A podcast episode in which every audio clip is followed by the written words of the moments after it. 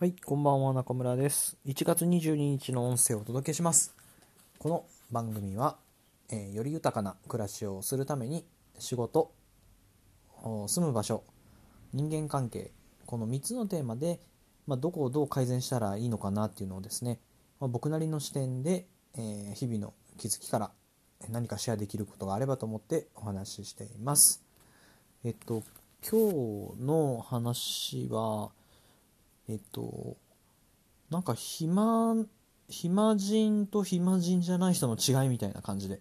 話しようかなと思うんですけど、あの、なんか、なんですかね、まあ、ぶっちゃけて言っちゃうと、なんでみんな忙しいんだろうって最近すごく思ってて、あの、なんですかね、まあ、人のお客さんのこのページを作ったり、えーまあ、動画を作ったりっていうお仕事をさせてもらってるんですけどなんかやり方はわかるけど、まあ、あんま得意じゃないからできない、まあ、それはすごくわかるんですけどあのーなんでしょうね。えっ、とそもそもなんか時間がない人がすごく多いってことになんかいろんな人の話を聞いたら気づいててあの何ですかね、まあ、当然じゃ当然なんですけど子育てされてる世代の方々なんかだと本当自分の時間が1時間でもあったら嬉しい方っていうのに今日改めて気づいてですね、まあ、そんな中で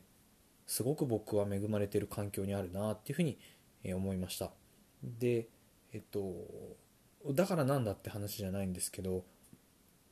えっとそのまあ子供の話とかはとりあえず置いておいてえー普段の仕事が少しでもこう軽くなれば何かこう気づきがあればっていう観点でお話ししたいなと思うんですが、あのー僕いろいろこう本本を読むのが好きでおはいはい。えいよお。本を読むのが好きで、あのー週4時間だけ働くっていう本がねいまだにバイブルになってるんですけどあの辞書みたいに分厚い本なんですけどね。でそこに書いてあったのが8割2割の法則っていうのがあって売上の8割は上位2割の顧客が占めているとかですね。頭の中にある気を散らせるものの2割ん？頭の中にある気が散っているものの8割の原因はなんかそのいろんな原因の中の2割が2割に絞られるとかですね、えー時間を取っているお客さん時間を自分の時間を取っている活動の8割はなんかやってることのたった2割のことだとか、まあ、そういうふうな分析の仕方ができるとかそういうなんですかね法則性があるらしくて。で実際にあのそれを振り返ってみるっていうのをすごくお勧めしたいなというふうに思ってます。で例えばなんですけど、まあ、ちょっとフリーランスの例を話に挙げるとですねえっとまあ僕の実例を言った方がいいかな。2018年の1年間を振り返るときにこうスケジュール帳を1年間パラパラめくって振り返りながらこう誰といつ会ったかっていうのが書いてあるんですけどその中で、えー売り上げにつながってる人つながってない人っていうのをこう振り返ったんですね。でそうすると、まあ、いろんなところに行っていろんな人に会ってるんだけど本当売り上げにつながってる人ってごく一部で逆になんだかんだ言って予定が入ってるけど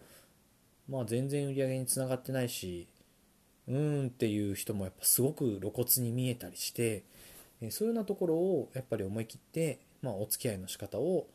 少しずつ変えていくっていう風なことをしたりしました。で、まあ、それをするとすごい時間が空くので、えーまあ、一つはそれで時間が出てきますよねっていうところです、まあ、そんな風にして、えっと、考えていくと結構あのなんでしょう赤裸々な実態が見えてくるかなと思うので、まあ、最近1ヶ月でもここ1年でもいいと思いますがなんか自分がやってきたこういろんな活動の中でなんか時間を取られているものの原因って本当たった2割なんだよとかっていうところを振り返ってみるとすごく何か気づきがあるかあるんじゃないかなというふうに思います。はい。えー、なんか今日話したらねまあちょっとその子育ての話からあ僕はこんなに時間があるんだっていうのを気づいてでその、まあ、子育てしてる人としてない人比べるっていうのはナンセンスなので、まあ、ちょっと脇に置いとくとして自分はどうやって時間を生み出したんだろうかっていうところからちょっと僕なりの経験をシェアできればなと言ってお話しさせていただきました。で僕もあの今こうやってヘラヘラ暇そうにしてますけどあのほんの45年前までは本当朝の6時に起きて、えー、真っ先に職場に行ってで夜の 12, 時1時2時まで仕事してたとかっていうのが半年ぐらい続いたりとかしてた時期もあったので、まあ、そういうのは